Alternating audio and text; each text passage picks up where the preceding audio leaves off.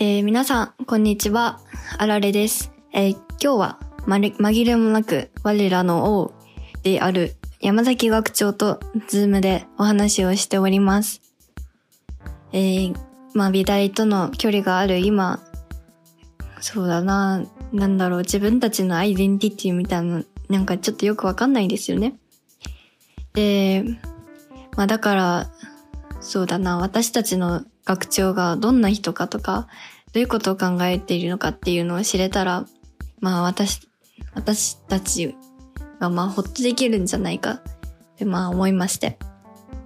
まあ何よりも山崎学長についてまあ知ってもらいたいなと思ったんです。で、山崎学長っていうのは私たちの、えー芸術学専攻の元教授で、で、まあどういう人かっていうのを知ってるからこそ、えーもっと皆さんに、こう学長っていう側面じゃなくて、その山崎剛先生みたいな感じでこうね、なんかいろいろ知ってほしかったんです。すごく面白くて、もうそもそも魅力的な人だから、まあそうだな、これを聞いてもらって、まあなんかこう、今はちょっと薄くなってきてしまってる美大のその、なんだろうな、アットホーム感、家族感みたいなのをみんな思い出してくれたらいいなって私は思ってます。えー、まあそれでは今日も最後までお付き合いください。お願いします。ということで、えー金沢美術工芸大学の学長の山崎千代先生にお話を聞いていきたいと思います。よろしくお願いします。よろしくお願いします。よろしくお願いします。えーまず、こうまあ、先生のご紹介といいますか、皆さんなんかこう、ね、先生が何者かってわからない、学長ということだけ何者かわからない方が結構いらっしゃると思うので、うんえここは元生徒、元生徒っていうか、元 あの学び、先生から学んできたものとして私がちょっとガツンと紹介していきたいと思います。よろしくお願いします。お願いします。えー先生はもともと金沢美術工芸大学の芸術学の教授でいらっしゃいましたよね。はい。芸術学専攻の。あでそうです。そうですよね。で、ちょっと前までこう芸術学、私とか先生の授業をバリバリ受けてたんです。で、こう、それがふある瞬間、ふと、え、学長？え？みたいな。え、どういうそうことでしたね。ある、あのー何年、もうあれは何年前になるんですかえっと今、えー今年で3年目学長が3年目なので、なるほど、うんその4年前まではあ。の授業をしてました。なるほど。じゃあ私が1年生、2年生になるときに、あれ？山崎先生学長になるの？ってい そうう。ですね。でも、うんその私たちのその芸術学の教室で何が起こっていたかと言いますと、みんなこう、万歳ですよ。えーやったーみたいな。僕はちょっと寂しかったけど。あのあ、あ、なんかその、いなくなって万歳とかじゃなくて、あそうだね。いやもちろんもちろん。いやそれはそんなことは思いませんよ。それはちょっと悲しすぎるけど。あの僕はあの教える？のがすごく楽しかったので、ああのみんなからちょっと距離ができるじゃないですか。それがちょっとね、はい。はい。なんかもうみんなで誇ら誇らしいねって言ってなんかこうちょっとしたなんかパプチパーティーになったのを覚えてます。えー 教室で。それ言います。まあ、って感じでこう金沢美術工芸大学の芸術学の、えー教授をやってらっしゃったということなんですけど、えーその金沢美術工芸大学に来られる前も大阪じ私立一律ですかねこれはそうそう大阪博物館？博物館の学芸員さんと、あと文化財調査官あ そうですね。などを文文化財のあ調査官のやってこられたということなんですけど、えっとまずどういうお仕事なのか私あんまり存じ上げなくてその文化はいは財調査官って一体何なんでしょうか、あのですね、日本のあの政府の中にあの、うんうん。そういうまあポジションがありまして、で、あの国宝とか重要文化財とか、はいはいあの指定する仕事とか、はいはい。あのあとは日本の美術をえー海外の美術館とかで展覧会をして紹介するっていう、そういった仕事をですねあの文化財全体をまあ保護して活用していくっていう仕事なのではいはい。修理の指導とかあの展示の指導とか、えーそういったことをその国としてやっていく、立場でした。はい、あまさになんか国代表の学芸員代表じゃない代表じゃない。え大丈夫ですあのそうい支えるって言っていただいてもいいです。あの代表のなんてことはないです。皆さんと一緒に支えながらやっていくっていうそういう仕事です。あそうなんですね。はい。なんか先生大阪一律博物館？私立博物館っていうのはどんな、えっと研究されてたんですか？これはもうあの美術工芸部門で、その主に工芸品を、まあ、展覧会でさまざまに紹介していくっていう、そうういうもう世の中で一般的に活躍されている活動されている学芸員さんと同じ仕事をしていました。なるほど。あの先生の、まあ、授業を受けてきた来られた方はすごくわかると思うんですけどもうめちゃめちゃあのパソコンのフォルダがやば やばくて、はい、あのあの。整理できないんです僕は。はい。あのいや私はあのすごい先生の授業スタイルが今になってすごく恋しくてこうパソコンにもうめっちゃくちゃフォルダがバーって並んででこうあのむ多分年代ごとにその日本の美術を紹紹介していかれるようなこう日本美術史とかの会に、えこうなんかこう土偶だったら土偶だけでもうなんか50体ぐらいバーってそのファイルの中から 出てきてで皆さんどの土偶が好きですか？みたいな感じで、そうだね。あの永遠に、はいそれはですね言い訳をすると あの何かを選んで切り取って紹介するとそれだけが印象に残るじゃないですか。でも、はいはいいろんなものが世の中にはあって、うんうんそれを何がいいのかを選択する目っていうのはそれぞれでいいわけですよね。うんうんうんだから、あのとにかくそういう余白をこう残さないと いけないと思ってドバドバとこう 出してたというそんな感じです。いやこうなんかもうめ言言ってしまえばめちゃめちゃエリートな学芸員さんっていうかその学芸員さんなんてもう今頃なれないししかもその国のね国のお仕事もされてきた方がとってもなんか私たちに寛容にこうやこの中で一つでもお気に入りを見つけて帰ってくれたら僕はもう心がいっぱいですみたいなことを 最初に言われたのが もうすごく私は心に残ってて先生の授業といえば。ーあーあのえーっと少し硬いことを言うとあ僕らってその作品の価値をある種固定していく傾向があるじゃないですか。うんうんうんでもでね。価値って多分変容していくものだから、うんうんうんでみんな好みが違うわけじゃないですか。そういった、はいはこう変われるものだっていうことを知らないと新しいものが作れないからそれをちょっと伝えたいというふうにあの思いました。なるほど。そうですね。あちょっとあの授業みたいになってしまいました。ごめんなさい。いや本当にうん私もこう卒論をする身になってそうやってこうなんか何かをキュレーション紹介していく身になって初めてそうやって価値のその決定の仕方じゃないけどどうやってこうそのものに対する評価だったり価値とかがこう決定していくのかっていうのはもうもの毎日本当に身に感じててだからこう今になってすごいしみじみ感じてますすね。長谷川さん4年生なんですね。そうなんですそうなんですね。もう信じられないですよね本いやい当にやいやいや。うんまあえーまあ、先生は、まあええ、研究、まあ、研究者でいらっしゃるということで、まあ、一教授として私たちにまあいろんなことを教えてくれていたわけですが私がまあ思う紹介したい山崎先生は実はえ、まあ、そういうところだけではないぞと。ありがとうございます。でいや私と言いますか、まあ、芸術学のせんあの生徒は先生かわいいみたいなことをまあそれで有名だったんですよね山崎先生は。でこう何個か私エピソードを持ってて、うんえっと、ちょっとなかなかやばい先生だぞっていうことを皆さんにお伝えしたい。怖いでますずね。え一つ目はえっとですねえっと美大祭なのか？あれ美大祭で骨を折ってましたよね。あーはい、持ってました。あれ、あれ一年の時でしたっけ？長谷川さんが。はいはいそうですそうです。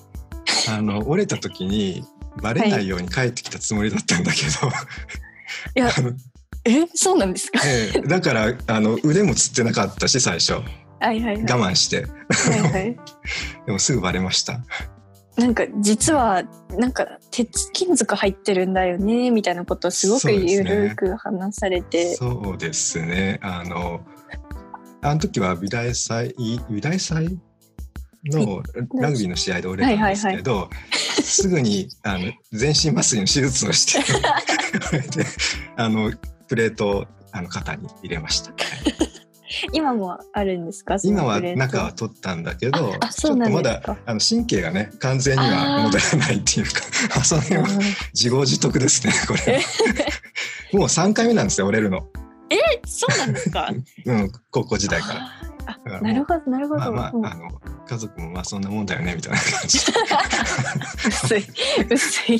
そんな感じです。なるほど、まあそうでこのエピソードはまあ急に骨を折って帰ってきたっていうのでいやバッと折ってびっくりしちゃったんですね。教授が先生が骨を折って帰ってくることってあんまり私はないなと思ってたんでそうですね。びっくりしました。気をつけます。あ気をつけてください。あとはまああの私新刊1年生の時芸術学であったんですけどこのビンゴってあるじゃないですか。芸術学専攻で。でこう大体こう桜で1年生みんなビンゴ。順番に1年生が先に上がるようにみんなしてくれるんですけど。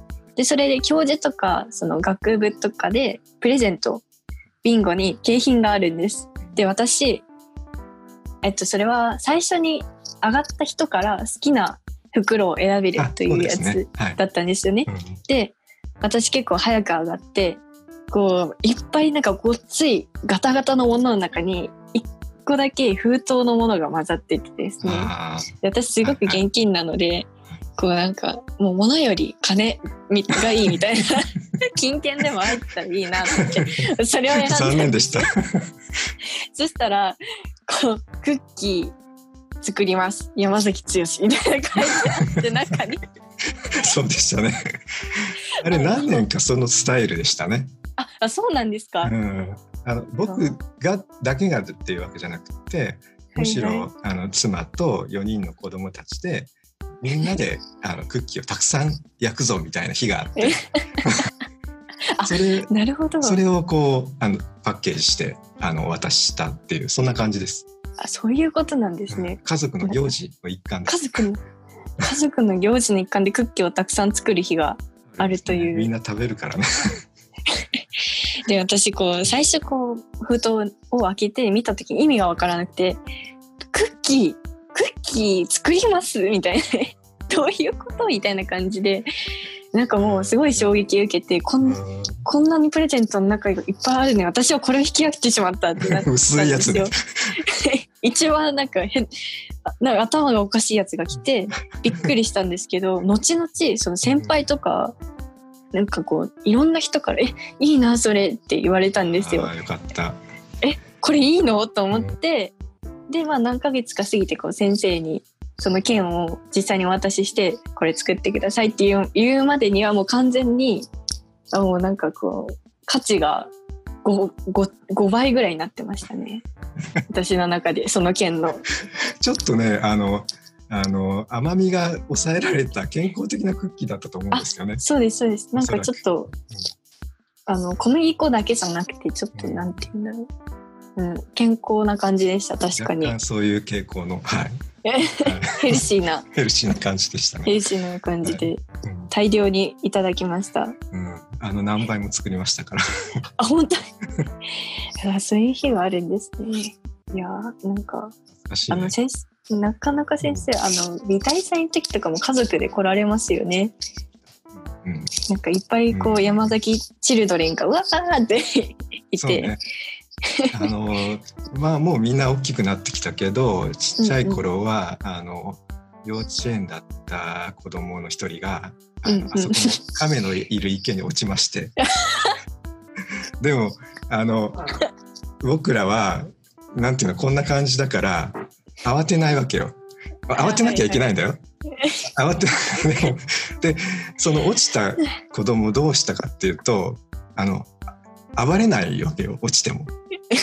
なるほど。だからぷかっとこう浮き上がってくる？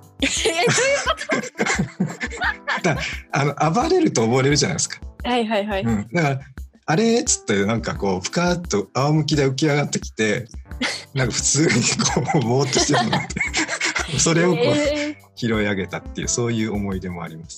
すごい DNA ですね、これは。慌てない。うん、なんとなくこうふわーんとした感じでしたね。ね。強そ まあでも一番上の子はもう大学1年生になっちゃったから、ね、う。そうなんですか？それは存じ上げなかったです。だ衝撃だ。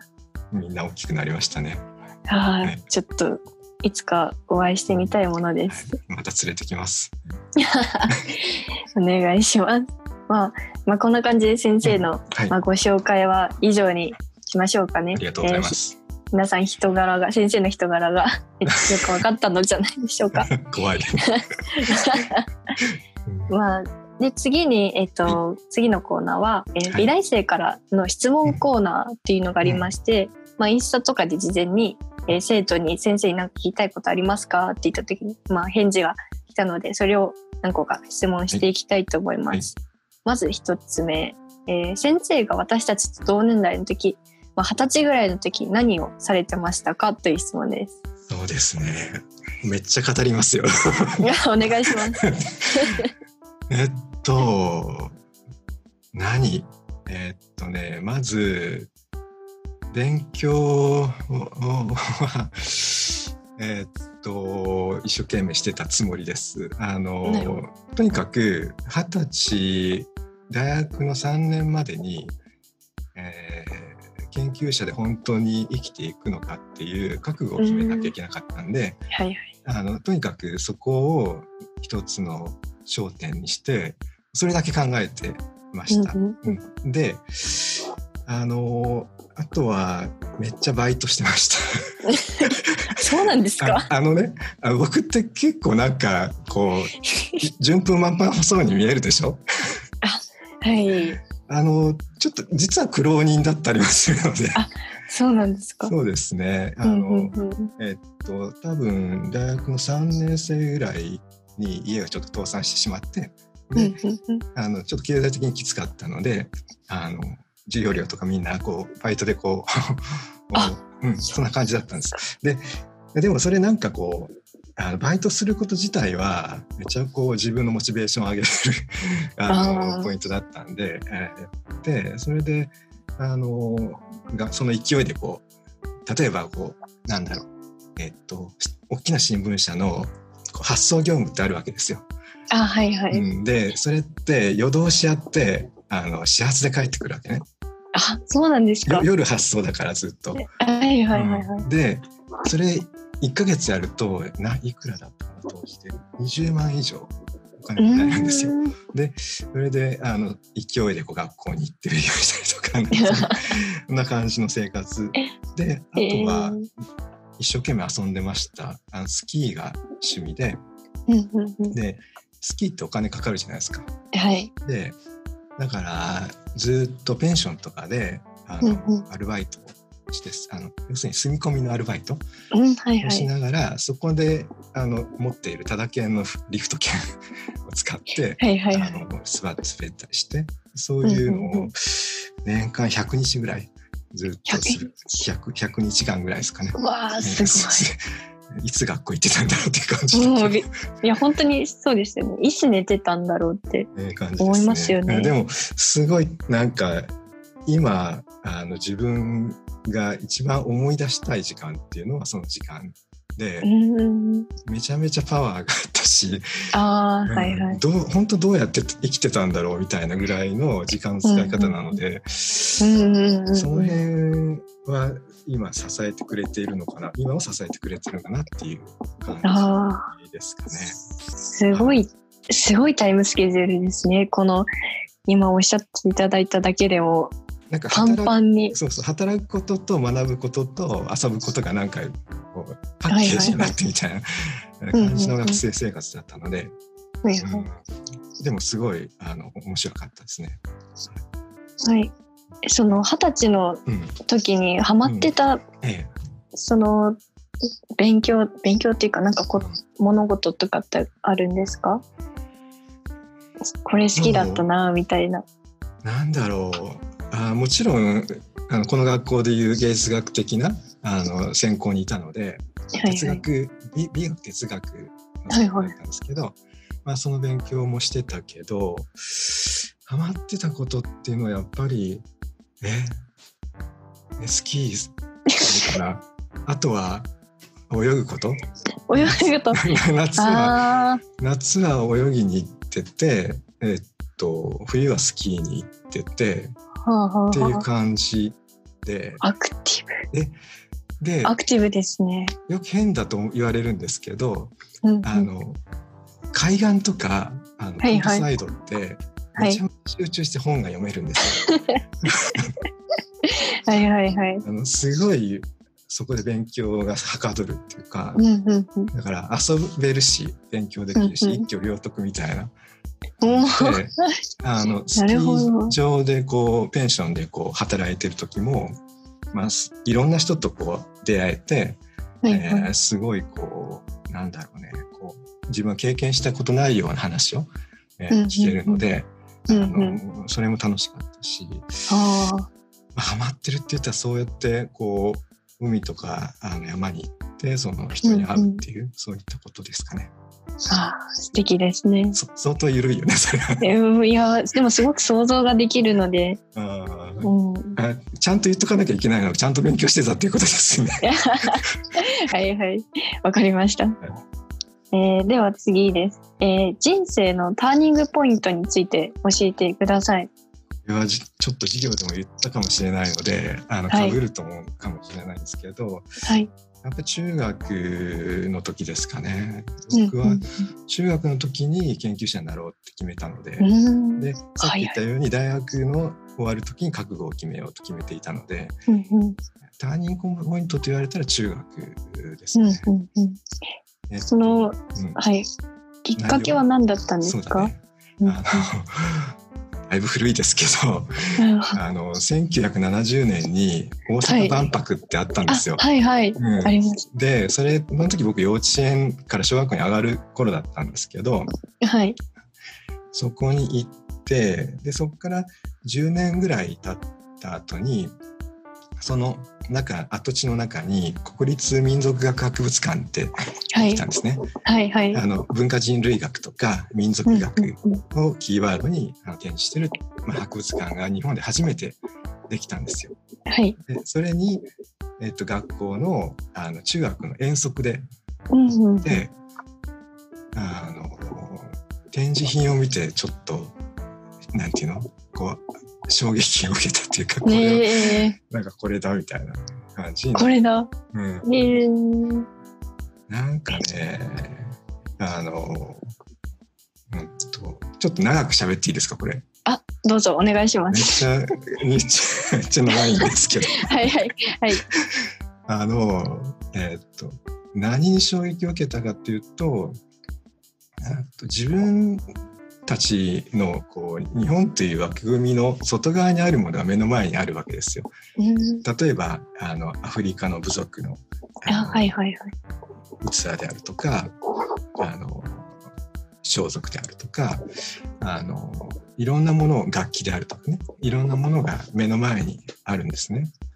でそれで中であの一つ一番印象に残ったのがあのアフリカのある部族がこう戦ってうんその勝った方が勝利の証として、えー向こうの戦士の首を取ってくるんですね。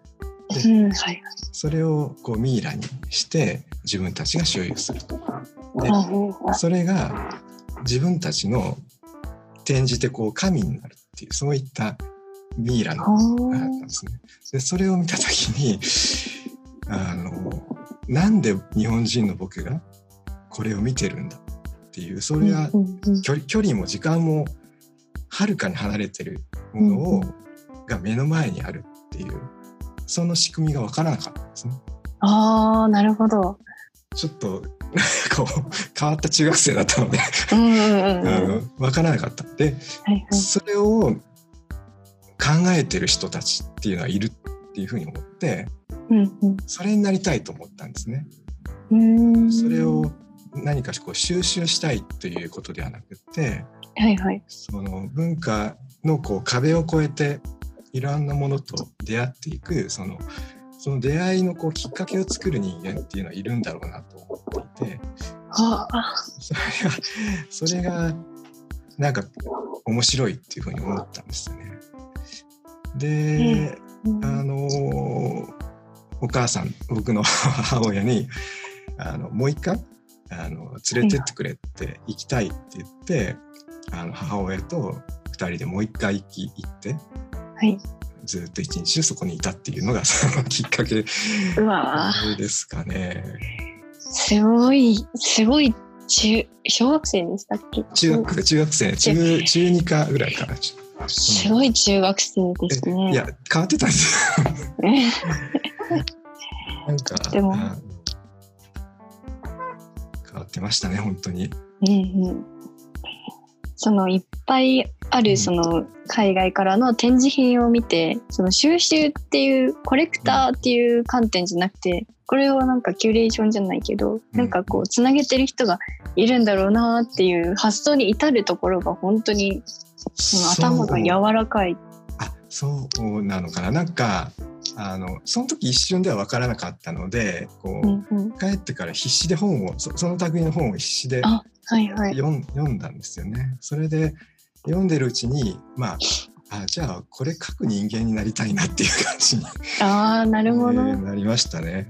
まあそれはまさに、うね、ん皆さんが学んでいるあの芸術学にはつながってくると思うんですけど、うんうんうんあそれがあの美術品であろうと民族学的な資料であろうとですね、えーそこには隔たりがないので、えー研究の対象として、えーえーまあ、頑張りそれを対象として頑張りたいなという気はしてました。はい、あだからねだからねはい。あれですよはいはい。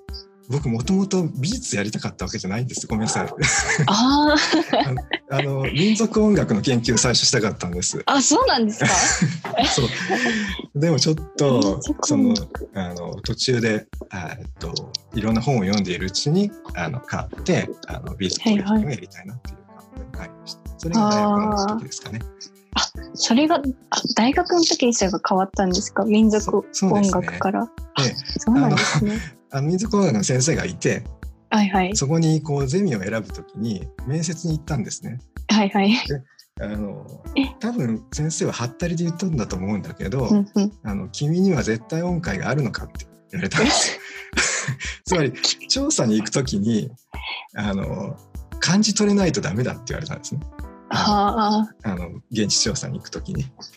あでもそれは俺にはないなって思ったりなんかして。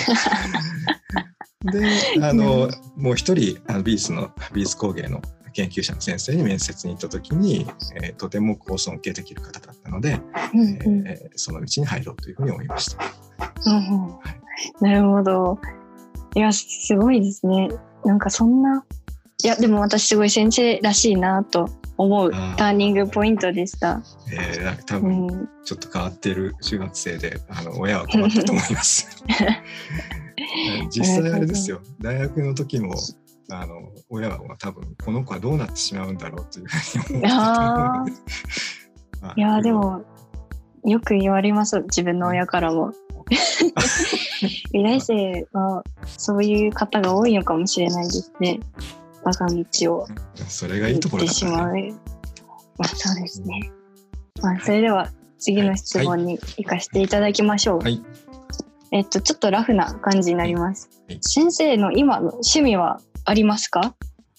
えっとですねえーっとさっきまあわ出てしまったようにうんあのうん4年ほど前にあのラグビーをしていて骨を折ってしまってはい。もうやめろと周りからこうえ言われてしまったのでもはやあの太る一方なんですよ。はい。であの今やってることといえばその家にこう小さな庭があるんですけどはい。そこであの庭いじりをするっていうとてもあのああのおしとやかなですね あの趣味になったんだけど、あ。はい。うん、それもなんかこうだんだん子供たちに取られていく傾向があって子供の方が上手だからね。あのいちごとかねあのあなるほど。とかあのちじくとか、うんうんうん。あの今しそとかなんだろうねニラとかね、はいはいはい。いろんなものが家で取れるんですけど。うわすごい。もう子供たちの方が熱心なんでだんだんそれも手を引きがちなので 次の趣味を考えたいなと思って。次できたらぜひ教えてください。あでも僕はあの周りが許せ許していただけるならあのもう一回ラグビーをしたいなとあなるほど思っております。うん、ちょっとまあ怖いところはありますね。また、はい、鍛えます。はい。まあ先生意外にこう、ムキムキっていうイメージがあるので、私、美大祭とかでえ先生がこう、なんか、む、多分何かのきっかけで上半身裸になった時に、え？すごいそうでしたっけ？え、なんかむ上半身裸じゃない、なんかピチピチな T シャツになられた時があって、美大祭で。とんでもなくムキムキだったのに、すごい衝撃を受けた記憶があります。あの維持するように頑張ります。いや、はい。もうお願いします。はい。はい。で、あともう一つ、とんでもなく緩い質問が来ました。毎朝のルーティンを教えてくださいだそうです。えっとですね、これはですね、まず、えっと、コーヒーを飲みたいので、ドリップして、まあ、コーヒーを入れるっていうことと、あとは、あの、家にパン焼き器がああるので、うん毎毎朝、こう、家でつ焼いたえーパンを食べる。これだけです。コーヒーを自分で入れて、そして、あの、まあ、妻が焼いてくれたパンパンを食べる。そういううルーティンですかね。はい。なるほど。はい。え、毎晩のルーティンとかってあるんですか？逆に。毎晩はですね、あの、ルーティンを作ろうとするんだけど、はいはい。崩れていきます。疲れてる時はもう、えーっと食事をとってすぐその場でその場にこう寝て 突っ伏して寝てしまうってこともあってこう娘に嫌がられたりするし お父さんだ。すごい。であとはこう原稿を書き始めると逆にこう止まらなくなるのではいはい。もうもう朝までっていうこともあるしはいはい。だからとてもこうこう決まったパターンっていうのがないですあね。まあまだ朝までやられるんですか？ああもうそうですねあのえっとあ書くのが遅いんですあまりあのあ、いやー筆が遅いっていうのあ、はいはい。であのスラスラ書ける人っているんですよね世の中に。ああ、はいはい。でもそれは とてもとても僕にはもう 無理だと分かってるので、うんうんあのうんうんとかうなりながらですね クソとかねなんでとかなんかこうなんで書けないんだみたいなことを言いながらあの朝を迎えるっていうそういった感じですね。大変ですね、やっぱり。えーみんなそうじゃないんですかいやー、多分次元が違うんじゃないかと思いますよ、やっぱり。であのねあの学生の頃ってあのこれを長年やってるとあのスラスラ書けるようになるんだって思い込んでたんだけど、全然違いましたね。あ、そうなんですか。はいあ、ちょっと、なんか、もあほっとしたというか、うん、私もそれができないから、あなるほーど。大変です。まあ自分の性格ってなかなか変わらないから。そうですね。まあ、次に、これは私からの質問なんですけど、こう、私がこう入学して、した時に、まあ、先生から、各教授から一言いただいてきたんですけど、はいえっと、山崎先生が、まあ、僕からはもうこれだけ、なんか研究者であり続けてほしいっておっしゃっていただいたんですよね。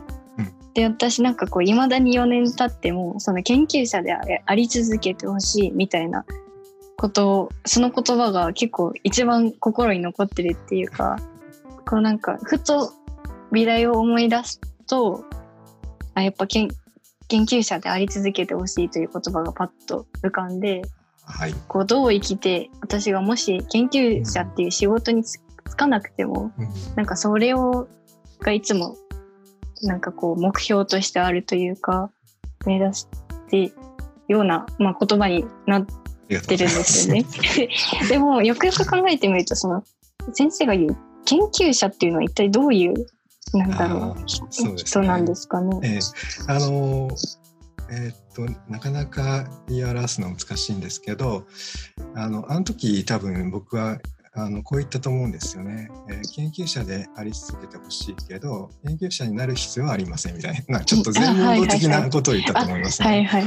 あの研究者っていう仕事があるわけではなくてうん研究者っていうことをし続ける研究し続けるっていうことをし、まあ一生続けてほしい。うん何になろうと研究はできるのでうん。どのようなポストにポジションに就こうとどのような仕事に就こうと研究はし続けることができる、うんでえーそれをこう人生のこう一部にでも残しておいてほしいっていう、えー意味であ言いました。これも作家さんにも言ってます。あのうん作家どのポジションに就いたから作家になるっていうわけではないので、あのそれを目指してもしんどくなるだけなのであの、うん。そうじゃなくって、えーものを作り続けるっていうことを人生の一部にあの確保し続けることがあの一番大事なんじゃないかなと思って、うん。そうしないとさなんか逃げ道もなくなるし、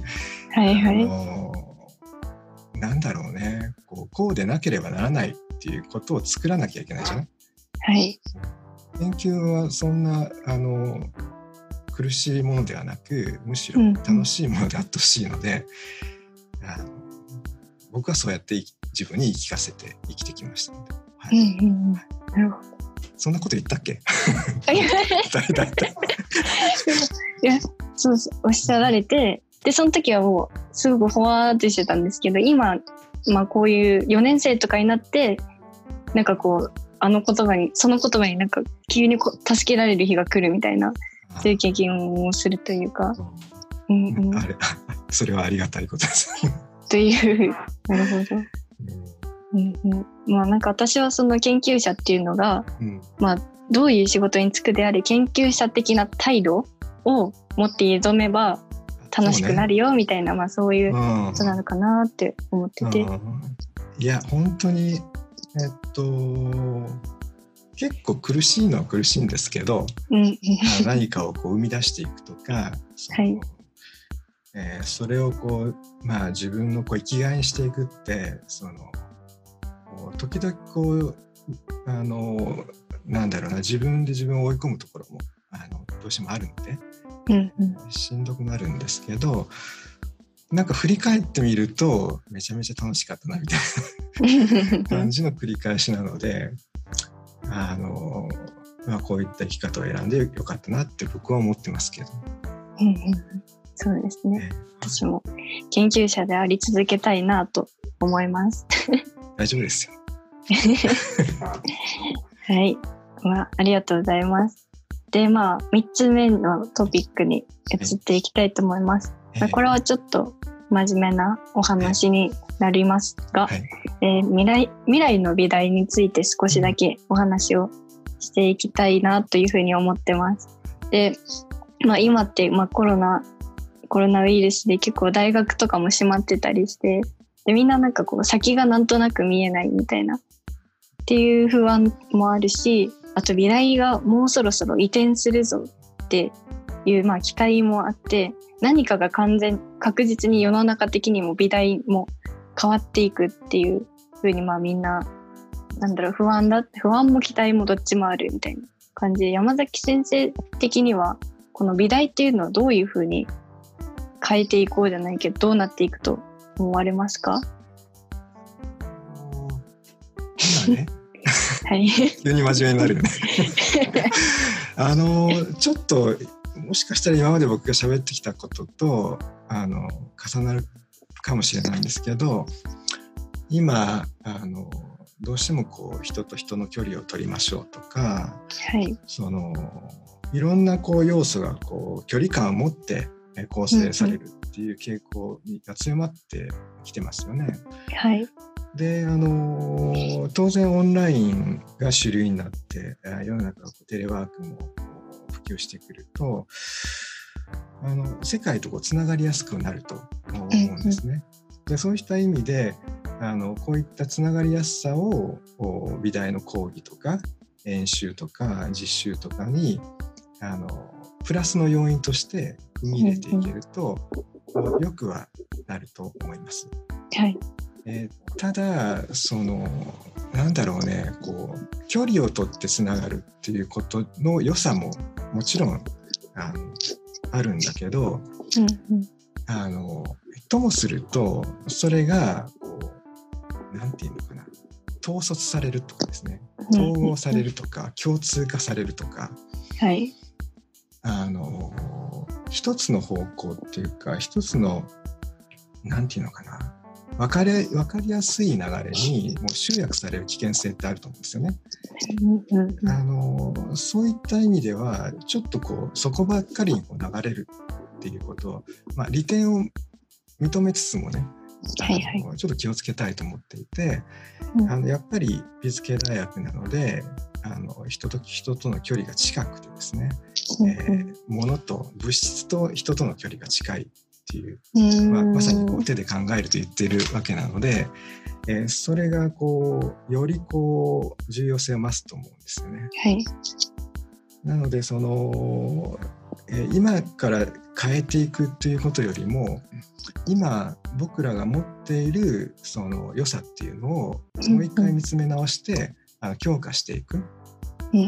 で、えー今まで通りやっていてはいけないと思うんだけれどもこう、今まで通りやることによって、えーより深いものにしていく方があの僕は大事だと思っています。あのなんかこう世の中がこうこっちからこっちに流れなきゃいけないっていう風な議論がこううんうん。すごいこうバックしてるので、そうですそれね。嫌なんだよね。はい。あの A から B へっていうんじゃなくてうんうん。A があったから B があるとかうんうん。あのやっぱり B もいいけど A もいいよねとかですね、うんうん。そういったそのお自分たちが寄って立つところを見つめ直してあの強化していくっていうところを、まあ、考えたいとすごい抽象的ですけど、そんな感じで、えー考えています。なるほど。ああともう一点ね。はいはいはいうんあともう一点ね。やっぱり、あの、なんとなくこう、えーっと、こうなって、えー思うのは、いかにこう僕らがこう、市場っていうものに、市場社会っていうものに、こう、まあ、組み込まれているのかっていうことですよね。で美術もそうですけど、あの、私たちの意識そのものも市場の方にうんうん。なんだけどやっぱりあのこうなってか改めて考えたいのは、えー一人一人が生きるためにものづくりをどう考えるのかとかその本当にその自分の手で何を生み出していくことができるのかっていうことからあの考えるのが僕らにとっては一番幸せなんだろうっていうふうに改めて思っていて。それをあのことさらにあの主張していきたいというふうに あの思っています。はいえ答えになってるかな？あはい何個かじゃあそのあの僕らの良さというふうにおっしゃっていただいたんですけどその実際にはその金沢にいることの良さみたいなのって何になるんでしょうか、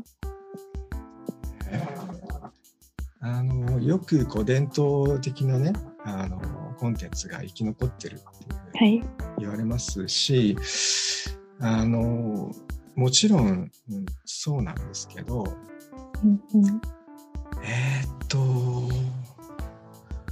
どう言ったらいいか。あのね、えー僕がよそから来て思うことでいいですか、はい。あのーうーんあんまりこう縛られるものはないと思うんですよね。うんうん。あの僕はあの大阪で働いて東京で働いて、えー金沢に来たんです。はい。であのこっちに来る時は大阪東京の方が自由でうんうん。縛られるものはなくて、はい。えー地方の方があごめんなさい地方と言ってしまいました。いやあのあの私は今ここがふるさとなのであの、はい、あまあ、あえて言いますとあの地方の方が縛られるものが多いのかなって思ってたんですよ。うんうんでも実はあのいわゆる都会と言われているところの方が、えー、人と人を縛る、うんうんこう磁場というものがあの多かったんだなっていうふうに感じるんですね。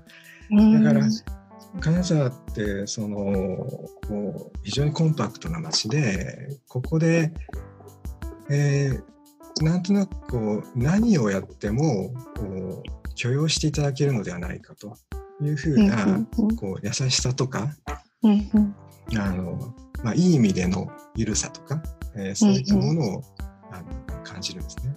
でこれはもしかしたらそのずーっとここに何代も住んでらっしゃる方からからするとよそ者だからまだ分かんないんだよって言われるのかもしれないんですけど あの僕は新しいものを一人一人が一から作っていけるというふうな環境だと思ってるんですね。だから、えー過去と歴史とですね。歴史とお容易につながれるという環境をで、えー、人人人一人一人がですねあの何がやれるかっていうのを考えるっていうのは、まあ、いすごくいいあのうんうん力だと思ってます。なるほど。えーなんか甘いかな？いや、いや、私すごくわかりましたよ。その良くも悪くもその消費社会みたいな、そういうところから、ひなんか一個隔てたようなところにいるっていうことで、本来的なその歴史だったりとか、もっと本質的なものとコネクトしやすくなるというか、そうね。なんか私はすごくそれを感じているので、なんかこう、うん。よく言われるのはそれが閉鎖的だって言われるんだけどむしろ逆うんに、うん。あのなんだろうこう今言われたようにコネクトできるような、えーうんうん。環境があると理解してあの一人一人活動するのが大事だと思いますけど、うんうんうんそうですえね。ーすごいところですよ。いや、わかります。なんかこう、私も地元が金沢ではないので、うんこんなにたくさん、まあ、毎日毎日芸術的なイベントだったりとか、まあ、美術館とかうんちっちゃい、まあ、お寺だったりとかいろんなスポットっていうかもういるだけでなんかこう暇が潰れるような勉強になるようなものが本当にたくさんあります。街づくりも本当に綺麗だし。そうだね。あの一人一人があの自分の責任であの動くという意味では、あのとても動きやすいところだと思います。そうですね。ありがとうございます。まあ、じゃあまあ今日はまあこの辺りでで最後にはい先生から美大生に一言をいただきたいのですがよろしいでしょうか？えーっとですね、あの今、みんな大変なので、はい。えー本当に頑張っ頑張れと言いたいです。うんうんで、でも、そんなにこう、簡単に頑張れと言えないっていうこともよく分かっていて、えーだから、その、それぞれであの今やれることをですね、えー一生懸命やる。で、えーそれしかないかなというふうにあの思ってます。で、えー僕なんか今あの自分をあの何が支えてるのかなって今すごく考える時に大学時代がやっぱり 大学時代を思い出すことがやっぱり今の自分を支えているんですね。で昨日も実はあの大学時代によく聴いていたあの歌をあの YouTube で聞いて 一人泣いてたんですけど あのあのそれぐらいにあのえーっとあの頃があの強い支えに、えーなってます。あの僕はその頃の友達とあの今今使いあつながってるわけではないんですけどあのそのこう時間とか場所をこう共有した仲間たちはもう今でもあの本当に友達だと思っていて、えっとそれをこう思い出しながらですねあの自分を支えているっていう感じなのであのぜひあの皆さんもあの今のあの仲間とかですね、えっとを大事にしてあの、うん、本当に、えー一人一人のできることを今やりましょう。はい、はい、ありがとうございます。はい、もう先生にまた会える日がとても楽しみです。はい、また声かけてください。